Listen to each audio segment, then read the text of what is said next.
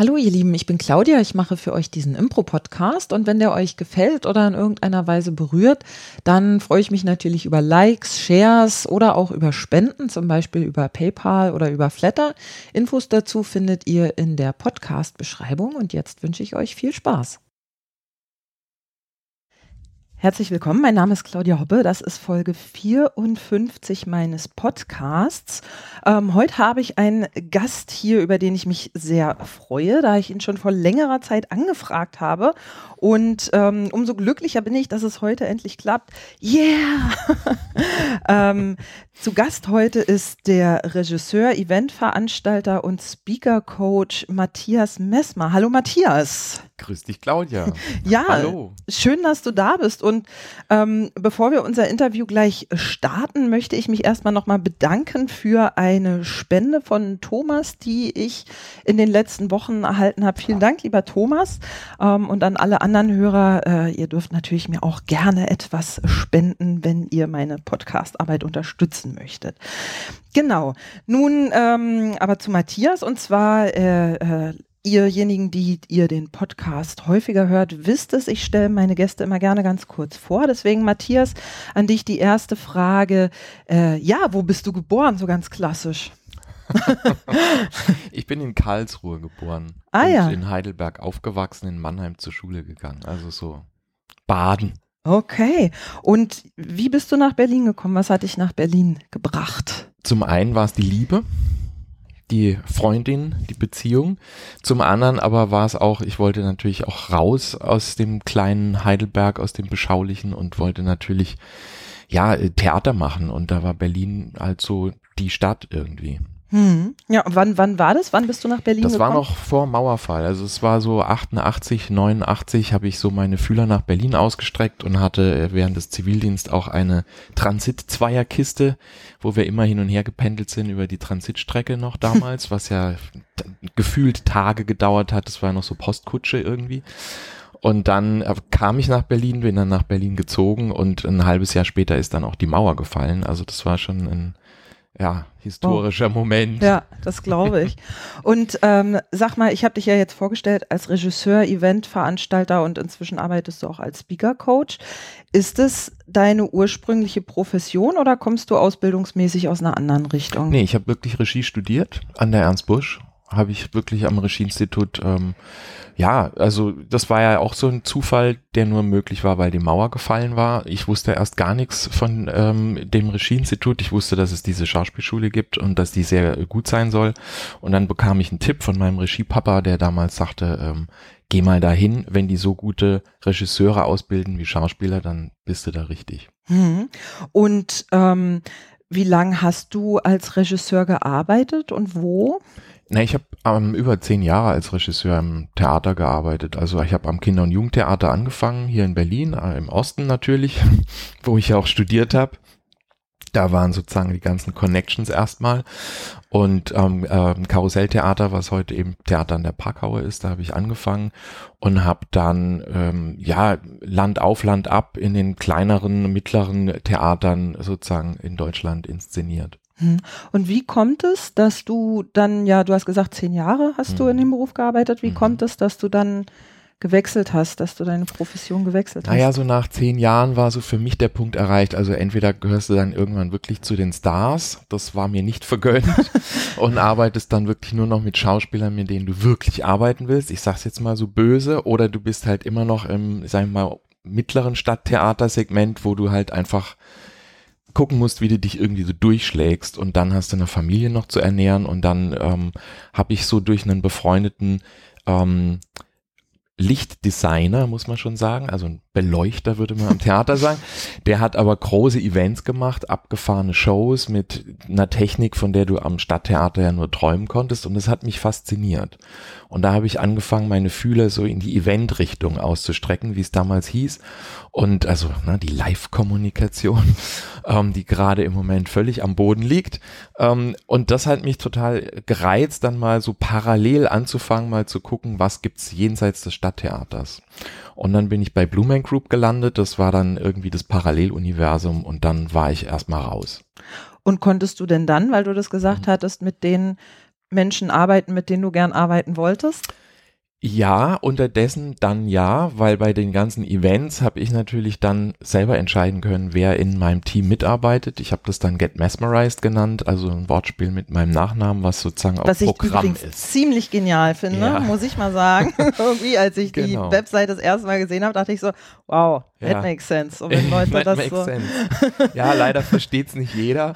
Leute, die irgendwie der englischen Sprache mächtig sind und vor allem wissen, dass man gerade auch in Amerika gerne sagt, wenn jemand fasziniert ist, dann sagt er immer, I, I was mesmerized. Ja, und das ist genau das, was ich natürlich mit meinem Team, mit meinem Kreativteam tun wollte, die Leute zu faszinieren, weil das ist ja das, wofür du für große Shows von irgendwelchen Unternehmen und Agenturen gebucht wirst, ne? dass du so das Sahnehäubchen der Veranstaltung bist. Und wenn ich jetzt richtig im Kopf mitgezählt und mitgerechnet habe, dann machst du oder bist du in dieser Schiene tätig so seit Anfang der 2000er ungefähr? Ziemlich genau, ja. Okay, also, ich also, habe so 2003 den ersten Event gemacht. Das war gleich eine Riesennummer für eine Agentur, gleich für Samsung und so, Messestand, IFA. Und so fing das dann an. okay, also fast 20 Jahre demnächst. Ja, ja, ja, ja. Und du hast zumindest, wenn man äh, auf deine Webseite guckt, habe ich den Eindruck bekommen, dass du ja wirklich riesige Events Mhm. organisiert hast. Und nun mittlerweile, so verstehe ich es, positionierst du dich eher als, als Speaker-Coach. Mhm. Wie kam es, dass du diesen Bereich nicht mehr so viel machst, diesen Ja. großen Eventbereich und jetzt eher dich in die Richtung orientierst? Na, das, also das ist so parallel passiert. Das kam durch Ralf Schmidt, der ja mit mir erstmal auch in diesem Eventbereich viel zusammen gemacht hat als Moderator und auch Mit dem so ich übrigens auch eine Podcast-Folge aufgezeichnet habe. Ach, Ich weiß jetzt nur die Nummer leider nicht. Ja, Ja, ich sehr glaube schön. 20 oder sowas. Das ist wirklich Mhm. lange her. Ich glaube 2014 oder Ja. 2015 war das. Genau, und der hat sich ja so aus der, aus der äh, Impro-Szene so ein bisschen rausentwickelt und eben gesagt, er will mehr im Business unterwegs sein. Zunächst eben auch als Moderator sehr erfolgreich. Und dann kam der irgendwann und sagte, ich habe jetzt hier ein Buch geschrieben mit einem Kollegen. Ich bin total spontan, wenn man mir rechtzeitig Bescheid gibt. Ich fand den Titel schon großartig und hatte, äh, fand auch die ganzen Spiele und Übungen und Anregungen da drin toll. Und er hat ja praktisch diese ganze Impro-Philosophie mal angewendet praktisch auf den Alltag, ja und hat ähm, dann gesagt, ich, ich will jetzt Speaker werden. Ich will mit diesem Buch jetzt auf die Bühne. Ich will eine Keynote halten. Und ich wusste damals überhaupt nicht, was das ist. Also auch das ist jetzt etwa zehn Jahre fast her. Oder sogar, ja, zehn Jahre ungefähr. Und dann sagte ich so, was willst du denn? Lautsprecher? Verstehe jetzt nicht ganz, was soll denn das sein? Ach, Redner. Nein, das ist was anderes. Ach, du willst eine Rede halten. Nein, eine Keynote. Das ist was anderes. Und ich habe es erst lange nicht geblickt, aber irgendwann habe ich kapiert, der Unterhaltungswert bei einem Speaker ist doch noch mal höher als bei einem klassischen Redner. Und da war Ralf natürlich äh, ideal, eigentlich prädestiniert und so fing es dann an, dass ich parallel dann mehr und mehr Speaker gecoacht habe, auch durch seine Empfehlung. Ist das Kaninchenkostüm auf Mhm. deinem Mist gewachsen? Ja, das ist auf unserem gemeinsamen Mist gewachsen. mit Also, dem kam er hier an, genau. als wir den Podcast gemacht haben, kann ich Super. mich noch erinnern. Sehr schön. Das Nicht im, aber mit. Genau, ne, das ist immer so, ne, da hat jemand eine Idee, wenn man da so zu zweit arbeitet und er sagte so, naja, es geht ja eigentlich um dieses Kaninchen-Feeling. Ja, in dem Buch. Und dieses, ich bin jetzt plötzlich vor einer Situation und da kann ich jetzt nicht und wie soll ich denn jetzt? Und dann habe ich Kaninchen-Feeling und traue mich gar nichts zu tun und falle in Angststarre. Und das will er ja bei seinem Publikum sozusagen aufweichen, dass die Menschen eben nicht in eine Schreckstarre verfallen, sondern aktiv werden. Und deswegen meinte er, eigentlich müsste ich als Kaninchen auf die Bühne kommen. Meinte ich, genau das machst du. Ach, guck Bei an. den Petersberger Trainertagen spinnst du? ja, und das war sein erster großer Auftritt und da kam er dann im Kaninchenkostüm und hatte natürlich, verstehe ich, die Hosen voll, aber er hat natürlich damit die Herzen im Sturm erobert. Das glaube ich, ja. Ja, sehr schön. Du hast auch mit Urban Louis gearbeitet, mit dem ich auch einen Mhm. Podcast gemacht habe, der auch schon Mhm. etwas länger her ist. Arbeitest jetzt mit Sibylle Sterzer als Mhm. PR-Beraterin, die ähm, ich aus meinem Business-Netzwerk kenne. Und du hast, Stichwort Ralf Schmidt, auch sogar schon was im Impro-Hotel gemacht. Was hast du da gemacht? Ich war zweimal im Impro-Hotel als Dozent. Für ähm, erstmal ging es natürlich um Dramaturgie, das war ja nun mein Fach als Regisseur. Ähm, Dramaturgie und eben Figurenarbeit. Das waren die beiden Sachen, die ich beim ersten Mal gemacht habe. Und da habe ich noch nicht so ganz gerafft, was für die Impro-Leute jetzt daran überhaupt äh, umsetzbar ist. Und beim zweiten Mal habe ich dann eigentlich nur so ja noch so im Nebensatz Ralf erwähnt, dass ich ja mal, ähm, ich habe ja auch mit Schauspieler, Schauspielschülern gearbeitet, Musicalschülern und so eine ganze Weile. Und da haben wir so Impulsarbeit gemacht. Und davon hatte ich ihm erzählt und dann wollte er genau das natürlich dann haben. Und das war beim zweiten Mal dann eben der andere Workshop, also Figurenarbeit, eben Figuren mit Tiefgang und eben die Impulsarbeit. Okay. Was genau, kleiner Exkurs, was genau ist Impulsarbeit? Was kann man sich darunter vorstellen, wenn ihr sagt, das gerade nicht? Naja, das ist so, also ich habe das bei den Musical-Studenten immer wieder erlebt, dass die dann, äh, wir haben so Tryout-Sessions immer gehabt, wo so ein halber Jahrgang zusammen war und dann immer jeder so praktisch aus dem Song, an dem er gerade arbeitet, was gezeigt hat. Und dann war es oft so, dass die Leute dann hinterher sagen, ja, an der und äh, ich habe beschrieben, an der Stelle war es komisch, da habe ich nicht genau gespürt, da wusste ich nicht, was willst du da eigentlich auf der Bühne gerade mit diesem Song? Ja, da hatte ich eigentlich den Impuls, ich müsste mich jetzt mal hinsetzen oder da müsste ich mal aufstehen oder da müsste ich plötzlich die Arme in die Luft reißen, aber das habe ich dann nicht gemacht. Und da ging das so los, dass eine, eine, Kollegin von mir, die sehr, sehr klasse ist, Britta Wenske, ist eine, eine, ja, eine Sprecherzieherin und Kommunikationstrainerin in Hamburg. Die war damals, die fing da an der Schule gerade an. Da war ich an der Job van den Ende Akademie als äh, ähm, künstlerischer Direktor für so anderthalb Jahre interimsmäßig. Und die habe ich da hingeholt eigentlich wegen Stimmtraining. Und die erzählte, dass sie eben Impulsarbeit in, äh, in Kanada gemacht hat, gelernt hat. Ähm, und das nennt sich ähm, Authentic Movement. Das kommt eigentlich aus der Psychotherapie, wie ich später erst erfahren habe. Aber das wird eben viel, also gerade eben in, in USA, Kanada oder England wohl viel genutzt für Schauspieler, um eben in, in Kontakt mit dem Impuls zu kommen, mit dem eigenen Impuls. Und der ist ja manchmal ein körperlicher. Der ist manchmal auch nicht rational erklärbar in dieser Sekunde. Und ich glaube, dass es gerade für Impro-Spieler enorm also ein enormes Feld eröffnet, wenn ich mit meinen Impulsen in einem guten Kontakt bin und spüre, ah, ich habe jetzt den Impuls, ich müsste jetzt eigentlich, keine Ahnung, ja, aufstehen und jetzt dies oder jenes tun oder mich mal, keine Ahnung, strecken und recken und ich weiß noch gar nicht, was es wird, aber mein Partner sagt dann vielleicht, na, bist du völlig verspannt? Also so entstehen ja nochmal andere Situationen, als wenn ich immer nur auf der Textstrecke denke. Das führt fast schon ein bisschen zu einem unserer Themen hin, über die wir heute sprechen wollen. Weil ich habe mich gerade gefragt, als ich dir zugehört habe, ist es denn immer gut, seinen Impulsen zu folgen? Also mhm. so, auch weil du sagst, aus der Psychologie würde ich jetzt sagen, dass impulsives Verhalten ja eigentlich erstmal was ist, was so ein bisschen, der Psychologe sagt, glaube ich, regressiv oder wie auch mhm. immer ist.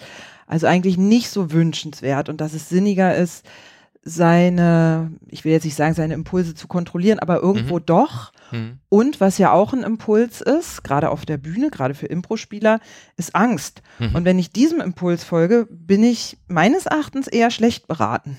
Ja, aber die Impulsarbeit nimmt dir ja die Angst. Also bei der Impulsarbeit gehst du ja praktisch genau durch diese Angst durch und erlebst, dass du trotzdem nicht untergehst. Also dass selbst wenn du dich dann was traust, was du dir sonst, also da geht's ja eher drum, sozusagen eine Tür aufzumachen und nicht eine Tür zuzumachen. Also zu sagen, ist das jetzt ein wahrer Impuls, ein ernsthafter und ein brauchbarer Impuls? Oder ist das jetzt ein Impuls, der aus der Angst kommt? Deswegen bleibe ich lieber sitzen und stehe nicht auf. Ja, und bei der Impulsarbeit versuchst du ja genau diese äh, Tür aufzumachen, dass du den eigentlichen Impuls, der vielleicht dahinter steht, spürst und dem nachgehst und nicht dem Impuls, der Angst getrieben ist. Okay. Genau, da sind wir nämlich tatsächlich schon bei einem der Themen, über die wir heute mhm. sprechen wollen ähm, und die dich eigentlich ja mehr oder weniger in allen deinen Tätigkeiten, die du bisher gemacht mhm. hast, begleitet haben, würde ich mal sagen, nämlich der Umgang mit der Angst, abgelehnt zu werden, wenn man auf der Bühne steht. Mhm. Das ist ja für viele ein großes Thema und Vielleicht noch mal einen ganz kurzen Exkurs, bevor wir da reingehen. Ich, wir haben ja gerade drüber gesprochen. Du warst beim Impro-Hotel, du hast mhm. mit äh, Ralf gearbeitet, mit Urban.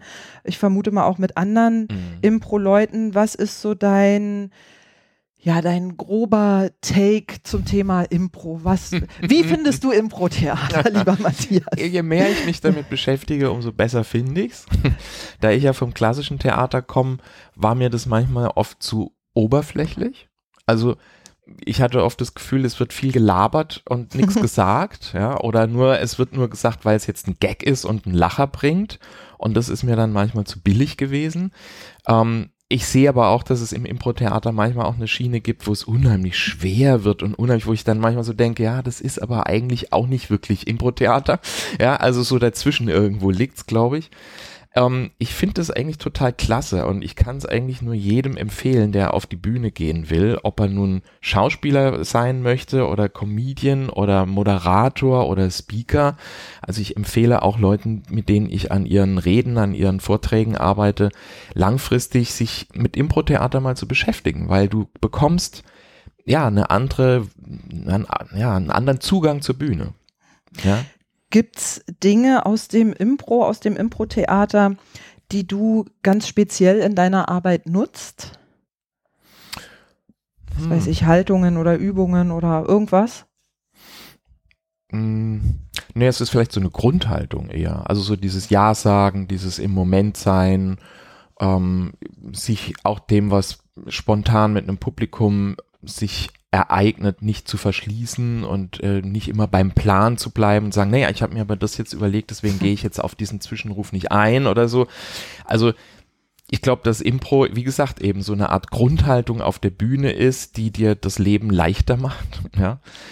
Aber jetzt so einzelne Übungen oder spezielle Impro-Techniken nutze ich jetzt eigentlich nicht, also nicht bewusst, also vielleicht passiert mir das sogar unbewusst, ja. Ja, da gibt's ja eh so Überlappungen, ja, also ja, ja ich war sehr überrascht, auch festzustellen, dass viele dieser Warm-ups, die wir beim Impro machen, mhm. da kennst du ja bestimmt auch ein paar, eigentlich aus der Erlebnispädagogik kommen oder vielleicht hat sich das auch parallel entwickelt. Mhm. Also das finde ich ganz spannend.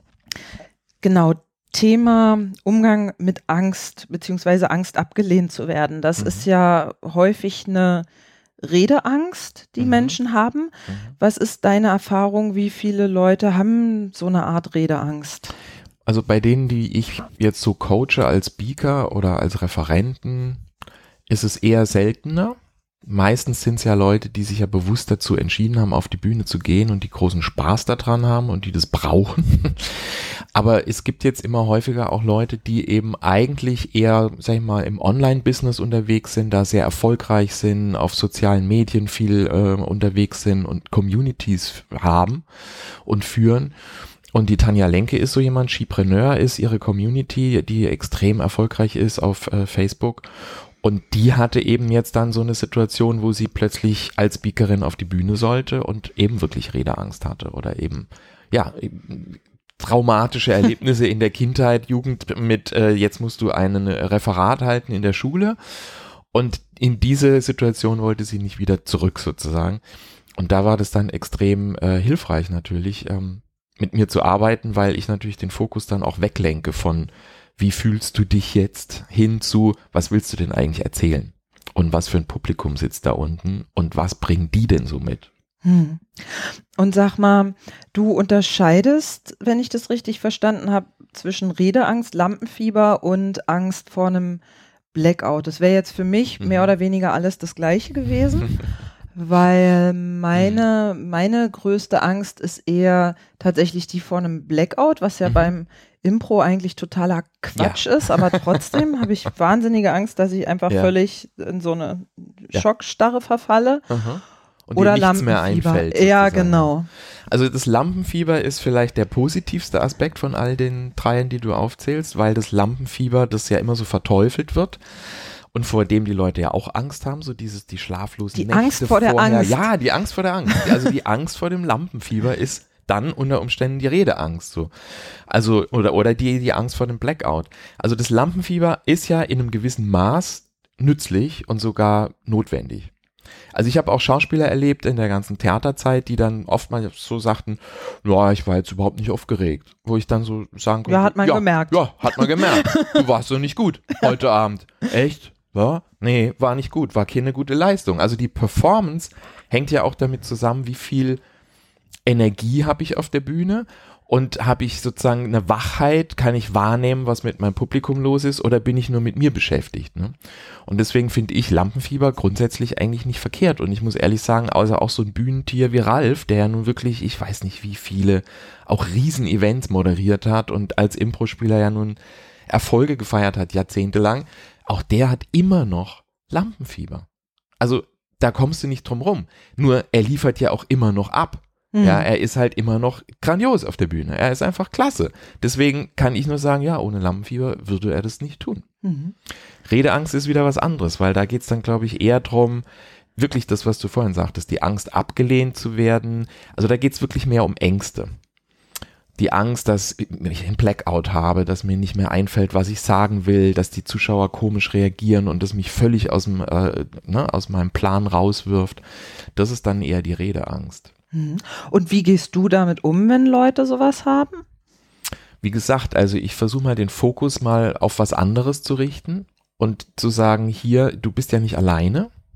Also du hast ja was mit dabei im Gepäck, deinen Vortrag oder das ne, den Gegenstand, mit dem du auf die Bühne gehst. Und du hast ein Publikum. Und lass uns doch mal mit den beiden Dingen uns beschäftigen. Und je mehr ich mich auch in mein Publikum hineinversetze und mir vorstelle, wer da sitzt, was ich denen geben kann, was die mitnehmen sollen, was die verstehen oder auch als Aha-Moment erleben sollen, umso mehr fokussiere ich mich nicht auf meine Angst, sondern auf meine Inhalte oder auf die Wirkung, die ich haben will. Und dann muss ich über meinen Schatten springen, weil wenn ich will, dass die Leute an einer bestimmten Stelle auch mal lachen oder schmunzeln oder dass sie an der Stelle vielleicht auch geschockt sind von dem, was ich erzähle, dann muss ich ja auch ganz anders aus mir rausgehen. Also dann muss ich ja diese Hürde praktisch, diesen Graben überwinden. Und ich nenne das immer, ähm, entweder man entscheidet sich, man spricht vor einem Publikum und dann kann man sich sozusagen in seiner Angst einrichten oder man spricht mit dem Publikum. Und ich glaube, das fällt vielen schwer. Das ist ja genau die Angst, dieses in Kontakt gehen mit fremden Leuten. Also ich meine, ich habe da letztens auch mit jemandem drüber gesprochen.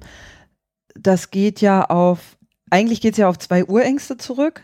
Das eine ist quasi, wenn wir eben Baby sind, dass wir eben abhängig sind von der Fürsorge anderer Menschen. Das andere ist, wenn du 20.000 Jahre zurückdenkst, mhm äh, als Höhlenmenschen waren wir auch abhängig von der Gruppe. Das heißt, wenn mhm. die Gruppe uns ablehnt, ist es eigentlich mhm. lebensgefährlich. Eigentlich, und das sagte da auch jemand, ist es eine, eine Todesangst, mhm. diese Angst ja. abgelehnt zu werden. Genau. Und das ist ja krass. Also ja. das ist ja nicht, nicht einfach damit umzugehen, mhm. denke ich. Ja. Deswegen kann ich immer nur sagen, mach dir bewusst, was ist Worst Case, weil die Angst fühlt sich zwar an wie Todesangst, aber es geht nicht um Leben und Tod sondern es geht um ein kommt gesellschaftliches Ding. Ja, kommt man da rational ran kognitiv? Nee, natürlich letztendlich nicht. Deswegen, wie gesagt, deswegen thematisiere ich das eigentlich gar nicht so sehr. Und mit Tanja habe ich dann mehr daran gearbeitet, dass sie einen Spaß entwickelt, sich hinzustellen und zu senden. Und auch sich auf ein Publikum zu fokussieren und Leute auch anzuschauen. Nicht wegzuschauen, nicht auf den Boden zu gucken, sondern eben wirklich in die Gesichter von Leuten zu schauen und sich bewusst auch jemanden zu suchen, das ist so eine ganz einfache Taktik, zu sagen, da lächelt jemand und in der anderen Reihe drüben, da, äh, da nickt jemand die ganze Zeit und da gibt's noch jemanden dritten und dann sind das erstmal nur die drei, die ich anspiele. Aber mit denen bin ich in Dialog. Und das kriegen ja die anderen Zuschauer auch mit. Und damit sind sie ja auch mit einbezogen, weil ich eben nicht auf den Boden gucke. Ich habe gerade so gedacht, nochmal an das Kaninchenkostüm von Ralf.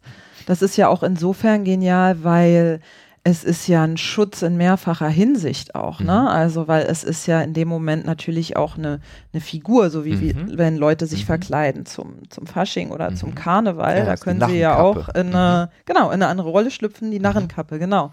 Und das gibt ja auch wieder eine Art Schutz interessanterweise, fällt mir gerade so ein. Ist ja, oder Narrenfreiheit. Ne? Ja. Also mit der Narrenkappe darfst du dann Dinge sagen, die ja. du sonst nicht sagen darfst. Ja, spannend. Erinnert mich an Keith Johnson. Ich weiß nicht, ob du dem seine Arbeit mit den Masken kennst. Nicht wirklich, nee. Da ist es ja auch so ein bisschen der Gedanke, er sagt ja immer nicht, nicht die Person, die die Maske aufhat, nicht der Spieler macht es, sondern die Maske. Und er besteht da auch richtig krass drauf. Auch der, ähm, der jetzt in seinem Theater arbeitet, äh, oh, ich vergesse den Namen, Steve Jarrett oder so mhm. ähnlich der besteht ja richtig darauf, immer wieder darauf hinzuweisen, es ist die Maske, die das macht, um den Mhm. Spieler so von dieser Verantwortung Mhm. zu entbinden und Mhm.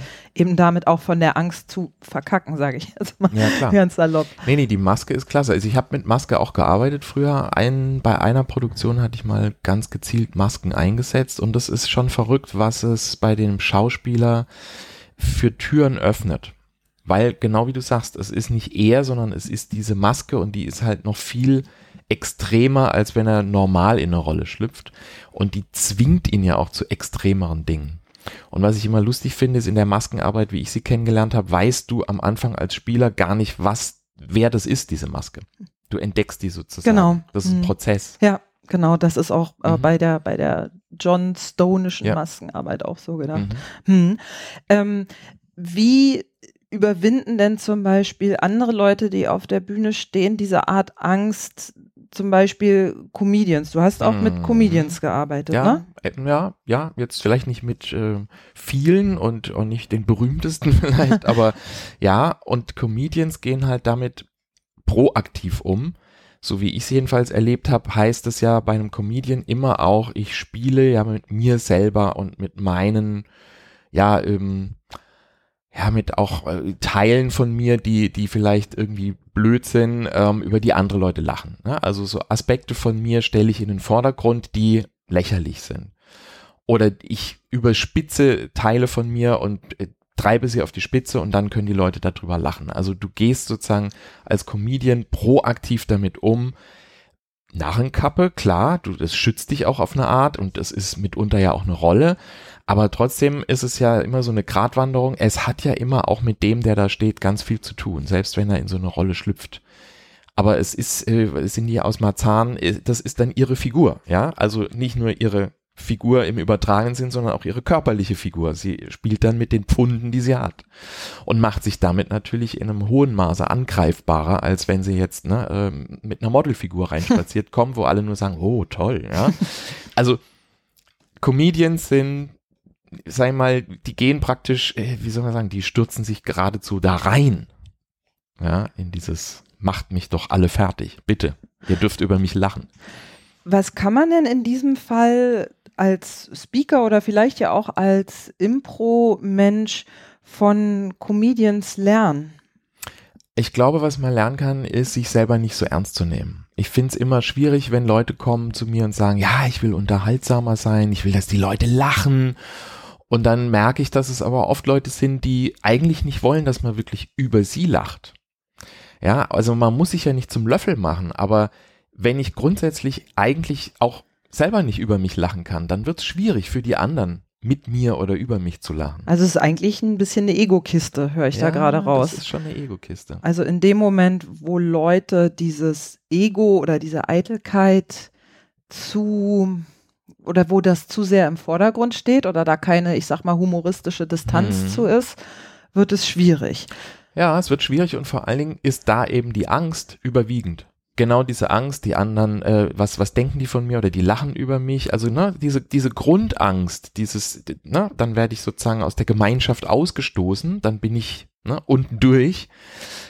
Die bringt ja die Leute dazu, dass sie eben praktisch ja äh, auch nicht dann humorvoll auch mit sich selber umgehen können. Und manchmal ist ja genau dieser kleine Schritt, dieses, ähm, ja, sie dürfen jetzt auch gerne mal lächeln über mich oder das, was ich gerade gesagt habe, oder auch mit Fehlern umzugehen auf der Bühne, da komme ich wahrscheinlich dann doch auch wieder vom Impro-Theater.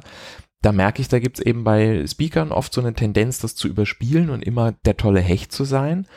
Und ähm, ich hab- Perfektionismus, genau, ganz ja, krass. Perfektionismus. Und der ist für die Zuschauer eigentlich langweilig. Hm. Das will eigentlich keiner sehen. Und ist das denn was? Also ich meine, da geht es ja wirklich ans Eingemachte, so Ego-Eitelkeit oder als andere Seite der Medaille eben Angst. Mhm. Ist das denn was, woran man überhaupt arbeiten kann, ohne gleich irgendwie in therapeutischen Bereich reinzugehen? Nö, das, nee, doch, da kann man sehr wohl dran arbeiten. Das hat aber was mit dem Selbstbild zu tun. Also das hat was mit einer Selbstreflexion zu tun, zu sagen, okay, wie weit bin ich denn bereit, über mich selber auch zu lachen und andere über mich lachen zu lassen? Und ähm, das heißt ja nicht, dass ich mich selber schlecht machen muss, aber das heißt, dass ich zumindest eine Bereitschaft haben muss und verstehen muss, dass ich eben, wie gesagt, zwar vielleicht Todesangst empfinde, im allerschlimmsten Fall, aber dass es nicht um Leben und Tod geht. Hm. Ja.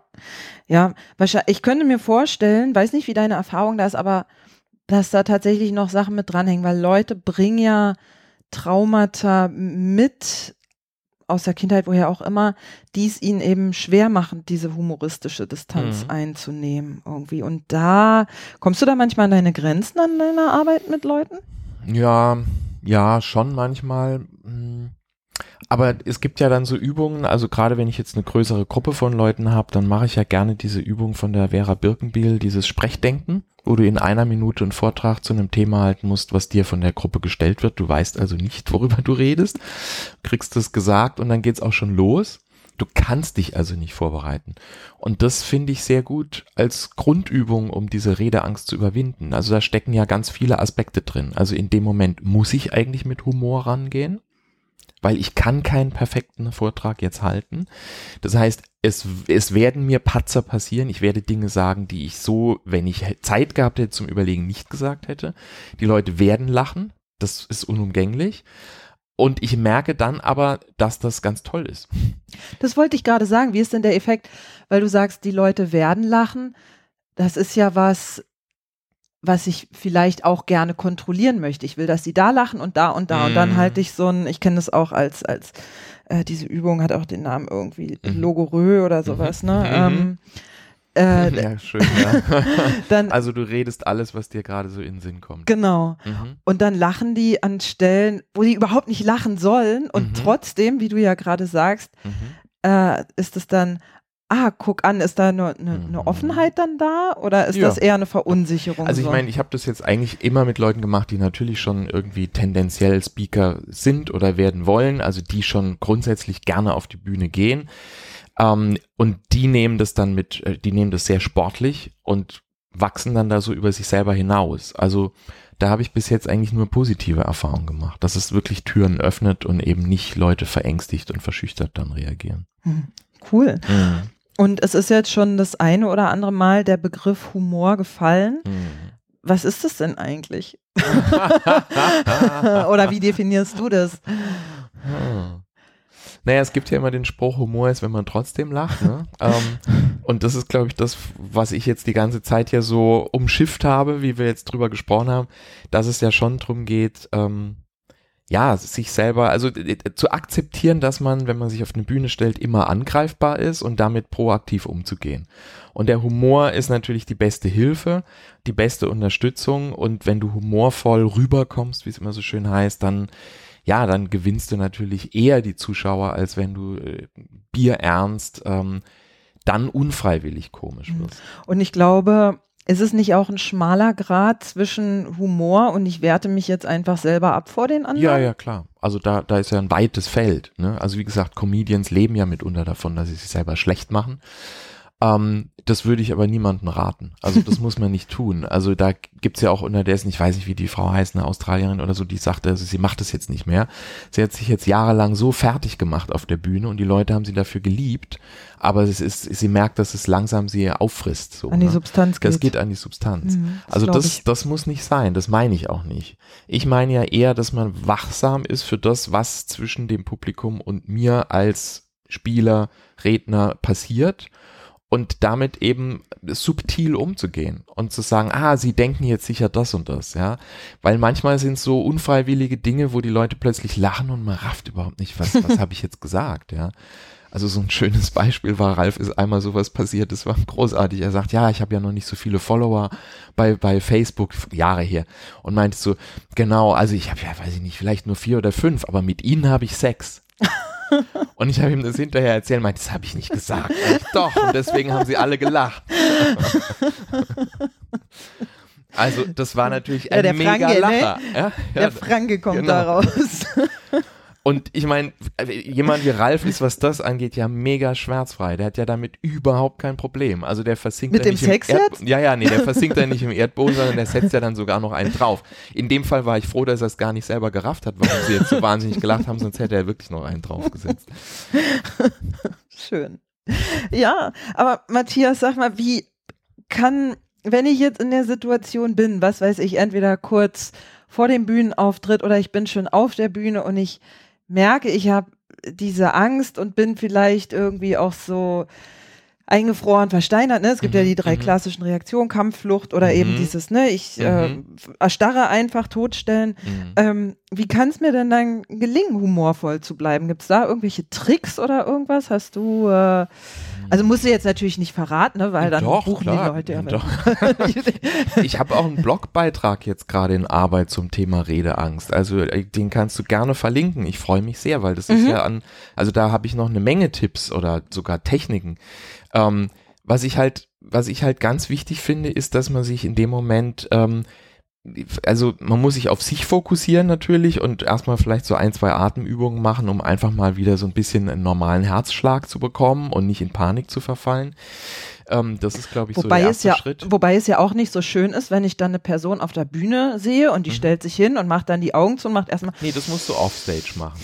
Das oder du musst auch schon damit, gesehen, alles schon gesehen. Ja gut, aber dann musst du damit natürlich humorvoll umgehen. Dann musst du natürlich, dann äh, musst du natürlich so rauskommen und sagen, ich brauche das jetzt mal ganz kurz, weil ich bin wahnsinnig aufgeregt. Ja, da musst du aber verdammt gut sein, wenn du das machst, weil dann weiß ich gar nicht, was dann von den Zuschauern so kommt. Da musst du wahnsinnig Machen spontan. Sie mal alle mit mir mit. Genau, ja, keine Ahnung. Also da musst du dann, aber dann musst du, also dann bist du ja eigentlich schon wieder drüber, wenn du sowas machst. Dann hast du ja nicht wirkliche Panik.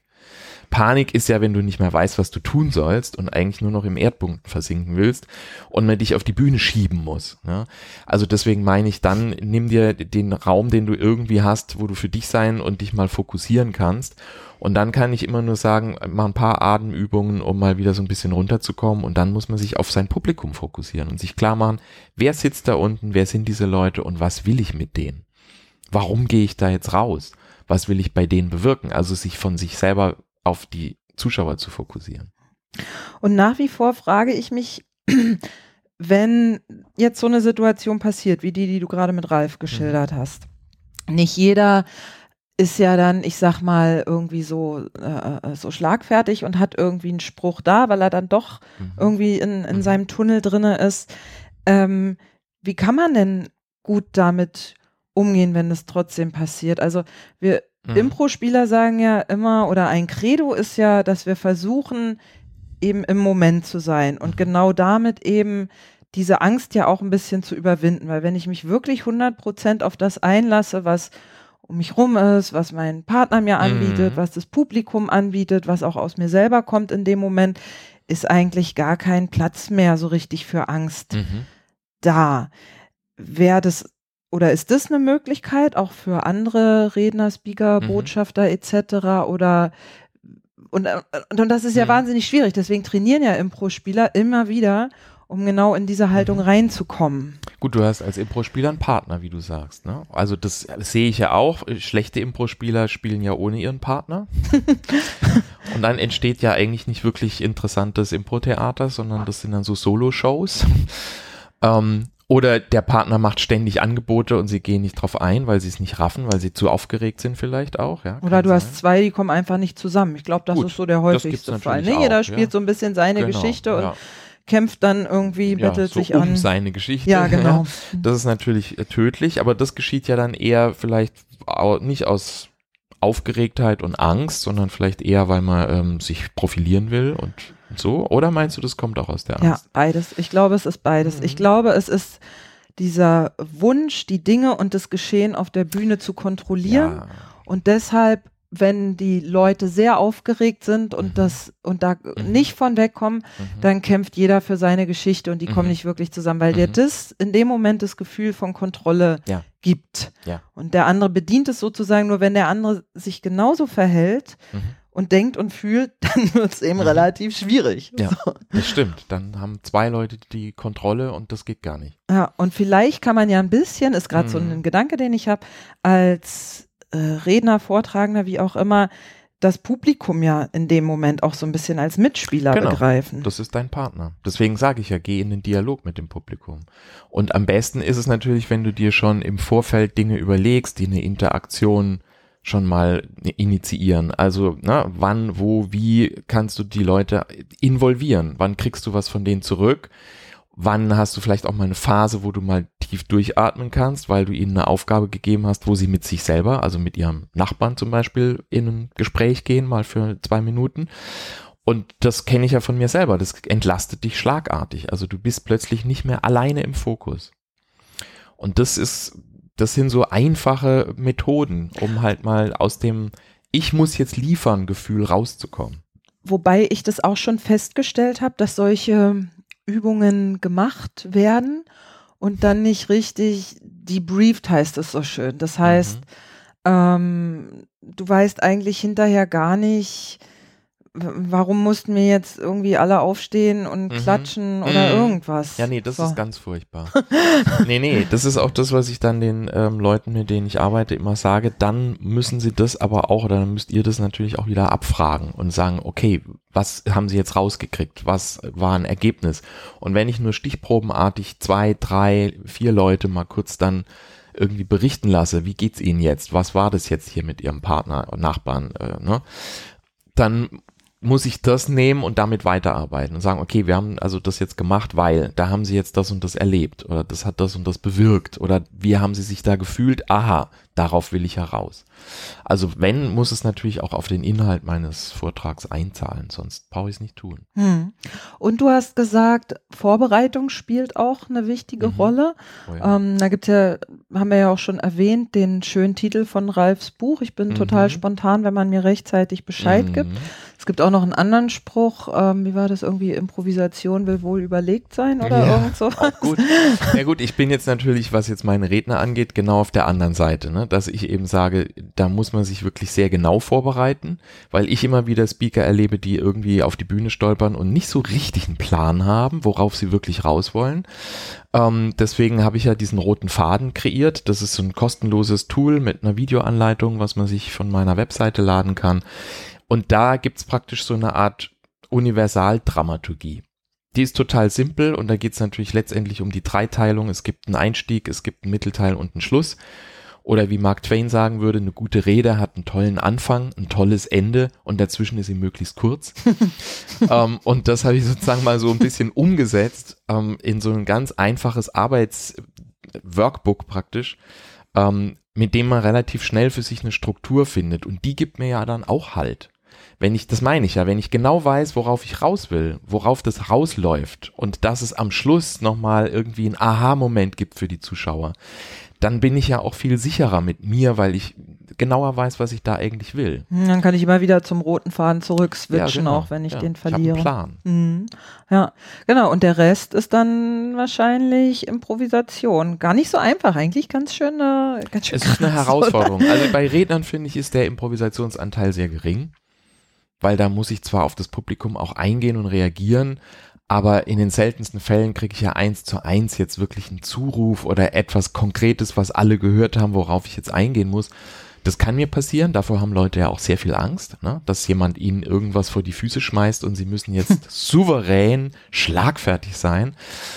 Und ich finde, das muss man eben nicht. Also ich finde, man muss im Zweifelsfall eher mit offenen Karten spielen und sagen, ja, tut mir leid, das, äh, da habe ich jetzt keine jetzt. Antwort drauf. Oder jetzt bin ich aber auch irritiert, ja. Wo kommen Sie denn jetzt plötzlich her?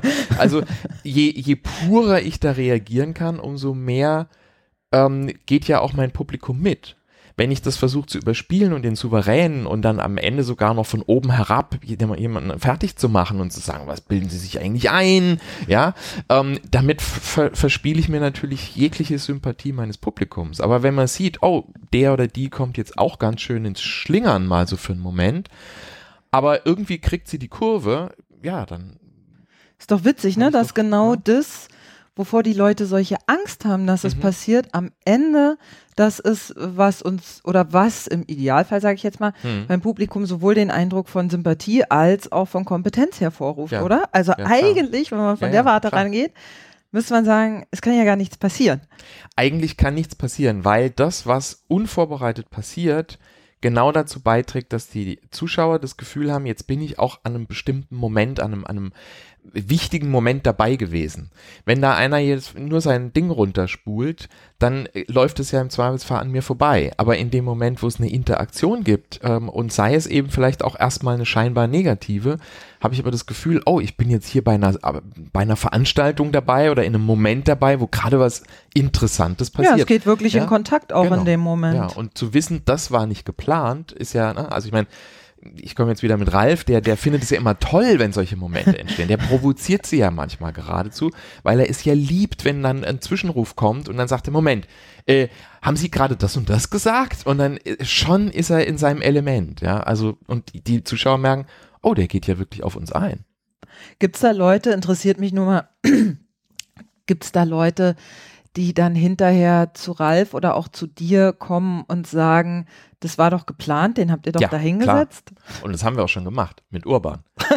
wir haben Urban als Fake-Redner bei der Convention der German Speakers Association auf die Geil. Bühne geholt. Und was hat er, über was hat er äh, ge, ge, er war, gesprochen? ja, ja, er war von einem Energiekonzern äh, sozusagen. Ich sage jetzt keine Namen. ähm, er war und alle haben das geglaubt, weil er war ja eingesprungen für eine Kollegin, die man wirklich auch bei diesem Energiekonzern googeln konnte, die da wirklich gearbeitet Ja, hat. und Urban ist ja, die wenn er sich war. und wenn er sich auf die Bühne stellt mit einem Anzug, dann hat Und er ja auch diese Genau. Und Seriosität. er kam so perfekt als Manager dieses, also als, als HR-Manager rüber, ähm, als einer der, die diese Speaker immer bucht für die großen Veranstaltungen. Und der stellte sich dann hin mit der These, eigentlich brauchen wir euch alle nicht, ihr da unten, die ihr mir jetzt hier zuschaut. Ihr seid eigentlich überflüssig. Inhouse-Speaker, also Referenten aus unserer eigenen Bude, sind zehnmal effizienter als euer Gelaber. Also ich sag's jetzt in eigenen Worten. Er hat es natürlich schöner verkauft. Er hatte auch eine schreckliche PowerPoint dabei, die dann auch total, ne, erstmal nur so Zahlen, Daten, Fakten über das Unternehmen, so Imagefilmmäßig, wie man das so kennt. Und da waren eh alle schon gegen ihn. Und dann hat er diese, diese Thesen rausgehauen und gesagt, na, nennen Sie mir mal einen Grund, warum wir Sie buchen sollen. Und da ging die los und das war Wahnsinn, ja. Und irgendwann kam dann Ralf dann eben auf die Bühne und hat dann sozusagen ähm, die Bombe platzen lassen und gesagt, das war alles nur Spiel. und da sind die ausgerastet. Vor Freude, aber manche waren auch echt ein bisschen sauer, weil sie sich so ereifert hatten. Und, und Urban hat es also genossen, er hat es geliebt. Schön, ja. Ah, das stelle ich mir sehr lustig vor. Ja, klar, ne, wenn du dann dem auf den Leim gegangen bist, ist so, oh Gott, Mhm. wie unangenehm. Aber wenn du es nicht weißt, Ja, ja. klar, ne, woher sollst du es Nee, wissen? ist, also es gab ein, zwei Leute, die ihn kannten, eben weil sie auch Schauspiel- und Impro-Background hatten. Die haben Gott sei Dank die Schnauze gehalten, die haben ihn sofort erkannt. Aber es waren zwei Leute, glaube ich, im Publikum, die es gerafft haben. Alle anderen nicht. Ist so ein bisschen wie dieses, wie nennt sich das dann von dem Boal, das ähm, nicht Theater der Ja, Unterdrückten? Boal. ja, ja, genau. Unsichtbares Theater. Unsichtbares Theater, Augusto genau. Boal. Ja, ja, Mhm. genau. Ja, ja, unsichtbares Theater ist großartig. Also wenn du nicht raffst, dass das jetzt hier, was gerade passiert, gar nicht Realität ist, sondern Genial. vorbereitet ist, also damit arbeiten wir eigentlich immer gerne. Ah ja. Mhm. Ja, ja. Und das Beste ist natürlich, wenn die Leute es gar nicht merken. Oder wenn die Leute an Stellen, an denen definitiv nichts geplant war, denken, ah, das haben die aber gut eingefädelt. nee, hatten wir nicht. Wir haben nicht damit gerechnet, dass das passiert. Aber das gibt's natürlich auch, ja. ja. Ah. Schön. Matthias, ich bin jetzt am, ja, am Ende meines kleinen äh, Fragenfahrplans angelangt. Gibt es noch irgendwas Wichtiges, was ich vergessen habe, dich zu fragen? ähm, nee, ich fand das jetzt total klasse. Also mir fällt jetzt so aus dem Stand auch nicht jetzt noch so wahnsinnig viel ein, was du mich noch fragen musst, weil ich fand es super mal mit jemandem darüber zu reden, der eben so beide Welten kennt, der eben sagt, ich kenne sowohl diese Speaker-Welt auch und so weiter, kann mich da hineinversetzen, stehe ja auch manchmal ja auf der Bühne und muss mal eben einen Pitch halten. Das kennst du ja. Und auf der anderen Seite aber eben diese Impro- und Theaterwelt, in der ja nochmal, ja, andere Sachen gefragt sind. Und Hm. trotzdem die Angst, auf der Bühne zu stehen, in beiden Welten sehr groß ist mitunter. Ja. Ja, total. Also Blogbeitrag kann ich nur empfehlen. Es wäre schön, wenn du den ähm, Auf jeden Fall. verlinkst, Ja, weil da gibt es, wie gesagt, noch weiterführende Techniken und Methoden, wie man damit umgehen kann. Mache ich. Sehr schön. Auf welcher Webseite würden die Zuhörer denn dann Mhm. diesen Blog finden? Das ist meine ja, Speaker-Coaching-Website matthias-messmer.de. beziehungsweise dann die Event-Info ist auf Get Mesmerized. Get Mesmerized und ein Wort.com. Genau. genau, da ist auch. Ja, genau. Da ist, glaube ich, auch so ein riesiger Flash-Film am Anfang. Ne? Irgendwie Nee, das ist kein Film, das sind immer Bilder. Jedes Mal, wenn man die Seite neu lädt, gibt es ein neues Bild. Das hat mein Webdesigner damals so programmiert, zu einer Zeit, als es noch keine One-Pager gab, hat Hm. er mir schon eine One-Pager-Seite gebaut mit immer wieder einem anderen Foto am Anfang. Ja. Mhm. Schön. Dann äh, gibt es sonst noch was, irgendeine Botschaft oder Message, die du an die Zuhörer Hm. schicken möchtest? Naja, also meine Lieblingsbotschaft habe ich ja schon gesagt. Letztendlich finde ich, sollten alle versuchen, nicht vor einem Publikum zu sprechen, sondern mit ihrem Publikum. Sehr schön. Und das finde ich auch ein wunderbares Schlusswort. Ich bedanke mich, lieber Matthias, dass du hier warst. Das war Folge 54 meines Podcasts und Matthias und ich, wir sagen Tschüss. Tschüss. Das war eine weitere Folge meines Impro-Podcasts. Wenn es euch gefallen oder irgendwie berührt hat, dann freue ich mich natürlich über Likes, Shares oder über Spenden, zum Beispiel via PayPal oder via Flatter. Infos dazu findet ihr in der Podcast-Beschreibung.